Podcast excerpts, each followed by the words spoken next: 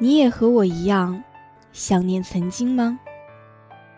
为不曾想过的遇见，为练习许久的约，为年少梦想的实现，为甩掉包袱重新上路的喜悦，还是为那在樱花树下安静守候的可爱少年？你有故事吗？你想要听故事吗？那就带上一点点城市的余温，忘记时间，忘记纷扰，听我一封笑忘书。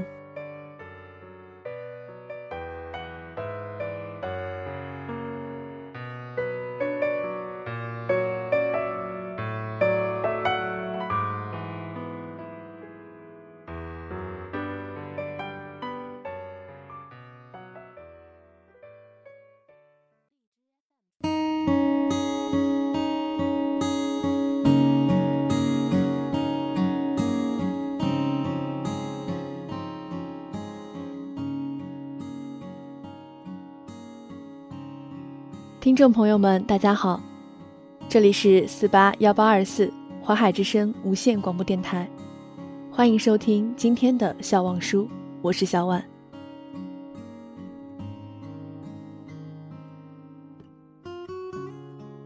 今天分享的文章是来自尹为楚的，《跨不过去是苟且，跨过去了是远方》。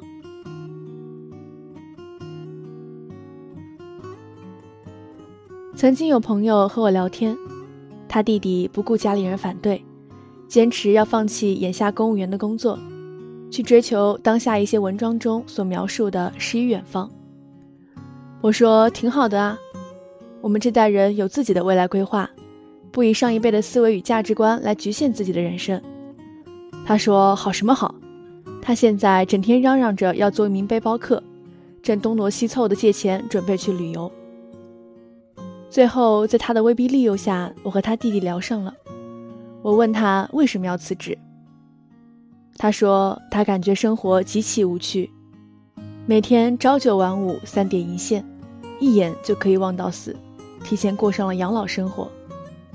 人活着就一辈子，这不是他想要的人生。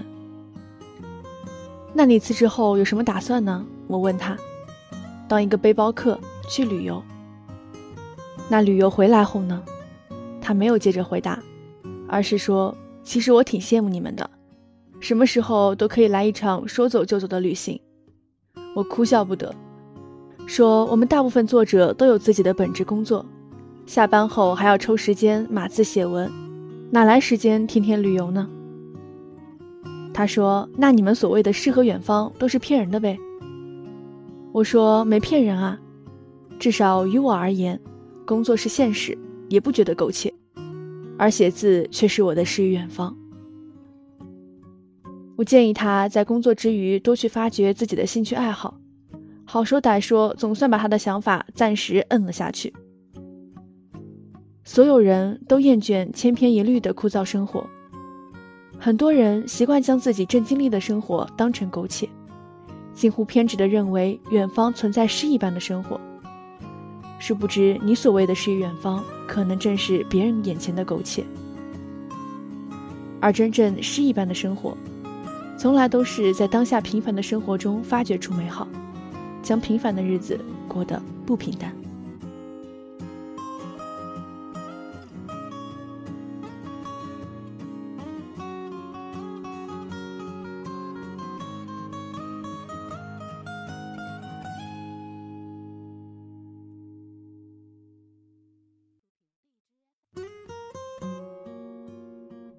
大学一师兄，研究生毕业后，经导师推荐进了全国有名的设计院。该院是本专业全国八大院之一，所以无论是对专业技能的提升，还是对个人的发展前景来说都非常不错。可去年六月份，入职不到一年的师兄突然辞职了，我们都倍感疑惑。后来经一个和他关系很好的师姐讲述，众人才恍然大悟。入职后，师兄发现，抛开职场前辈不谈，单就他们那些新人，清华大学毕业的有好几个，其他河海武大这些学校毕业的更是一抓一大把。在那样顶级的设计院，卧虎藏龙本是一件很正常的事情，可这对于一直习惯了成绩鹤立鸡群的他来说，这种巨大的落差让他一下子适应不过来，甚至陷入了极度的恐慌，最后都开始怀疑自己的人生。他觉得自己应该寻找一个逃离的豁口，便向领导申请调休长假，在遭到领导的拒绝后，干脆直接辞职，背着行囊就一路向西。在大西北晃荡一大圈之后，最后干脆驻留在了拉萨一家青年旅馆。我们一度以为师兄就此因此顿悟，过上了他诗一般的生活。可在待了三个月之后，师兄风尘仆仆的回来了，并且立马找到一家普通设计公司就职。过上了朝九晚五的上班生活。接着，他又一次性的报了几个证件的考试，甚至将目标瞄向了一个我们望而却步的证件——岩土工程师。这也算是恢复了从前对待学习那种一往无前的气势。可前后两家单位的巨大差距，还是让我们为他甚觉可惜。后来在一次偶聚的时候说起这件事，他说：“遗憾是有。”但也不是完全没意义，至少让他明白了一个道理：生活在别处，而此处和别处，咫尺天涯，天涯咫尺。跨不过去是天涯，跨过去了就是咫尺。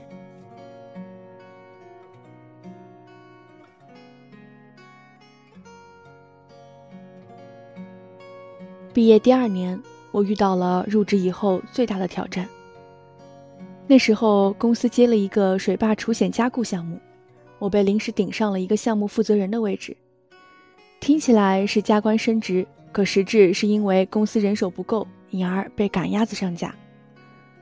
总共派了两个应届实习生给我，可他们两人对我工作的分担可以说是微乎其微，甚至有时候反而会拖慢我工作的进度。去项目现场做记录，画个草图都不知道怎么入手。回到公司正式工作，又连 CAD、Excel 这种基本的办公应用也经常要问。甲方项目催得紧，所以足足半个月时间我没有双休，没有正常上下班时间，几乎每天都是工作到晚上十二点，然后第二天又顶着黑眼圈准时打卡上班。可就在我把项目交上去之后，甲方那边又出现了重大变更，看着那些被退回的资料。我的心真的是跌到了谷底，除了失落外，更多的是一种无法言喻的愤怒。我心想，我受够了，坚决不伺候了。下班回住所的路上，那时候夕阳刚好，我突然感性了起来，一个念头猛地出现在了我脑海：我要辞职。当这个念头出现在脑海后，瞬间就像被魔鬼上了身。回到住所便整理衣物，背着行囊就出发了，甚至都没想过先辞职这种事。可在去车站的路上，每走一步就气结一点，给一个大学好友打电话。他在听了我讲述后，只说了一句：“你忘了去年那次吗？”我自然知道他说的是什么。那是刚毕业的时候，我们两人在一秒内做了一个辞职旅游的决定。在外游荡了一个月，并没有找到想象中的诗与远方，而是回来后啃着馒头重新找工作。这个电话让我彻底失去了一开始的冲动，背着背包又默默地走了回去。第二天，我便沉下心来，带着两个实习生仔细核验修改。其实，心态真的很重要。当你摒弃了各种浮躁的想法。明白了自身的处境，并知晓除了面对别无选择的时候，那种力量可以让你的工作效率几何倍增。一个星期不到，我便将变更修改后的资料交了上去。那天下午在回住所的路上，还是那个火红的夕阳，却足以让我感受到生活的另一种美好。很多时候，当自己的心被牢牢捆绑。而你又一意躲闪，不愿面对，那逃离再远也是徒劳，因为你总有一天会回归到原本生活的轨迹。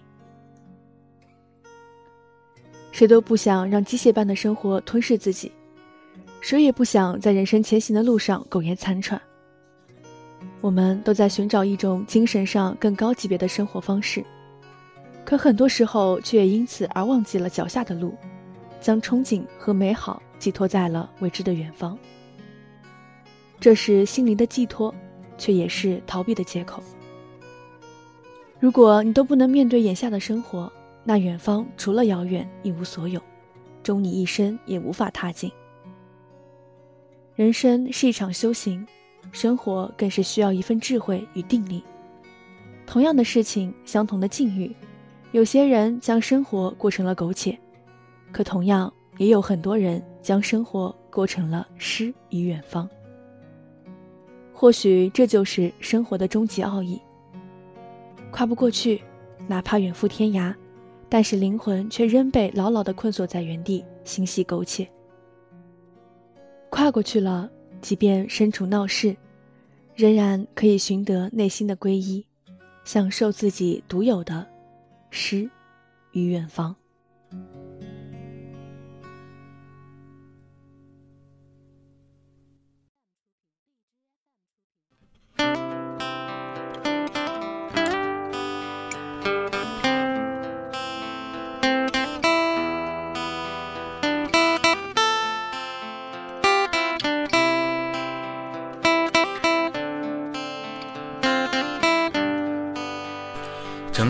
看我是穷光蛋，背面看我是流浪汉。我享受孤独，纵人在旅途。我女朋友说我没前途。我不主动，不拒绝，不要脸。我言语多的可以写本书。我是最牛逼的背包客，我走过摩托，爬过 K 土。我想自由自我，自娱自乐，自唱自歌。纵然跌倒，我不服输。我向来只爱陌生人，我从来不走寻常路。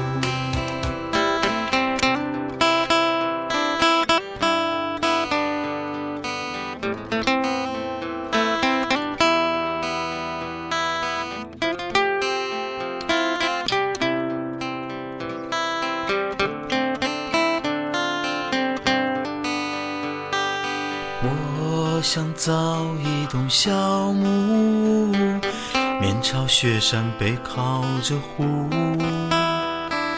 我想养几只流浪狗，门前再种上几棵树。我想自由自我，自娱自乐，自唱自歌。我只玩深沉，不装酷。我想做个最浪漫的背包客，我行我素，我走我路。我想自由自我，自娱自乐，自唱自歌。纵然跌倒，我不服输。我想做个最浪漫的背包客，我行我素，我走我路。